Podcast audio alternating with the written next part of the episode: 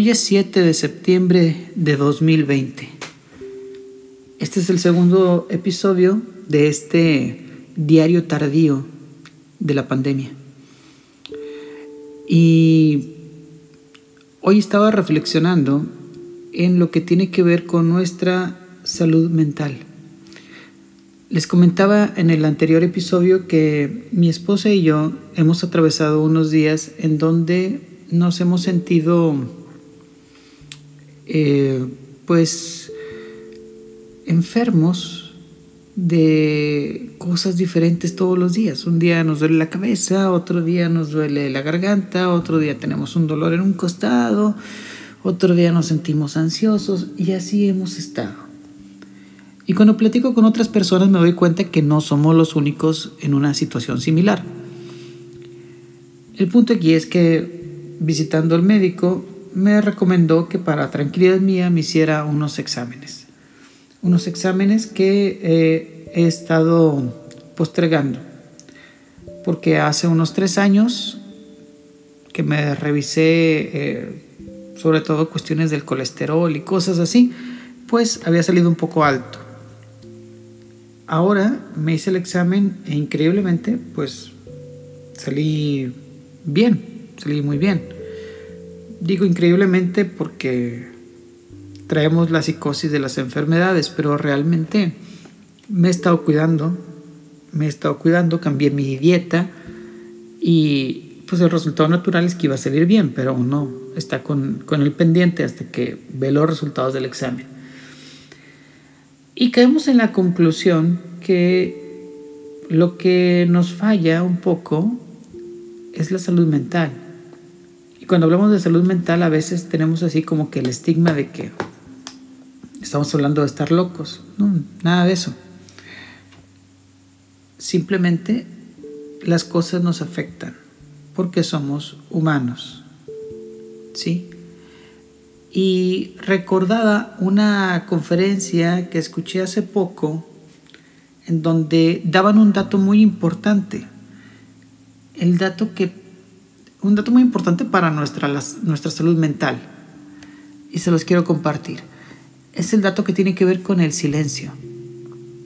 Decían que el silencio es súper importante, súper importante para la salud mental y no estamos acostumbrados a hacer silencio. Le sacamos la vuelta al silencio. Siempre buscamos tener ruido, algunos con la excusa de no sentirnos solos o no aburrirnos. Pero la verdad de las cosas es que muchas veces no queremos el silencio porque es ahí precisamente en el silencio cuando escuchamos nuestra voz interior cuando escuchamos a nuestra conciencia. Y nos da terror a veces escuchar a nuestra conciencia. ¿Por qué? Porque seguramente tiene muchas cosas que recriminarnos. Pero es importante dar ese salto de fe. Es importante armarnos de valor y escuchar nuestra propia voz. Ordenarnos. Ordenarnos interiormente posiblemente el caos que tenemos ahí lo podamos convertir en paz. Pero necesitamos escucharlo. En esa charla que escuché decían que unos minutos de silencio completo nos haría mucho bien a nuestra salud mental. Y yo me atrevería a decir que también a nuestra salud espiritual porque es justamente ahí en el silencio donde también podemos escuchar a Dios. Muchos dicen, no, pues el silencio interior, sí, es importante el silencio interior, desde luego, pero no podemos desear un silencio interior si no comenzamos con una intención de tener un silencio exterior. En el silencio, les decía, escuchamos a nuestra conciencia.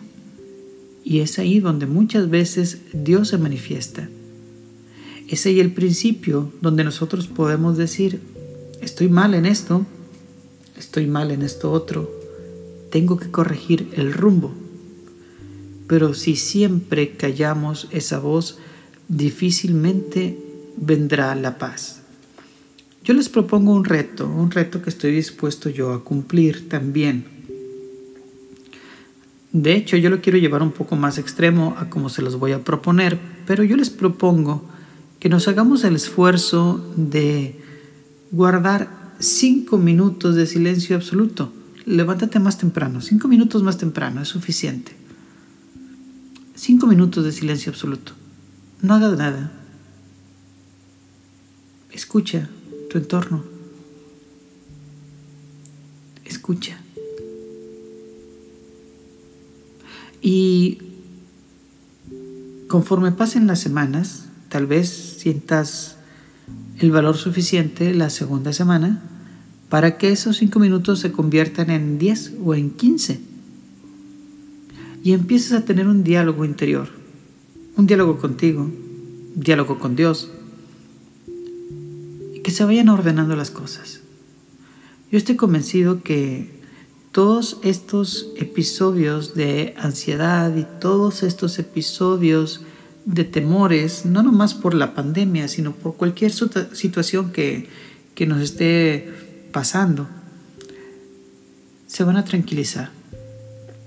Se van a tranquilizar y vamos a tener eh, una vida más equilibrada. Los invito, hagamos la prueba, a ver cómo nos va. Muchas gracias por escucharme, muchas gracias por caminar conmigo.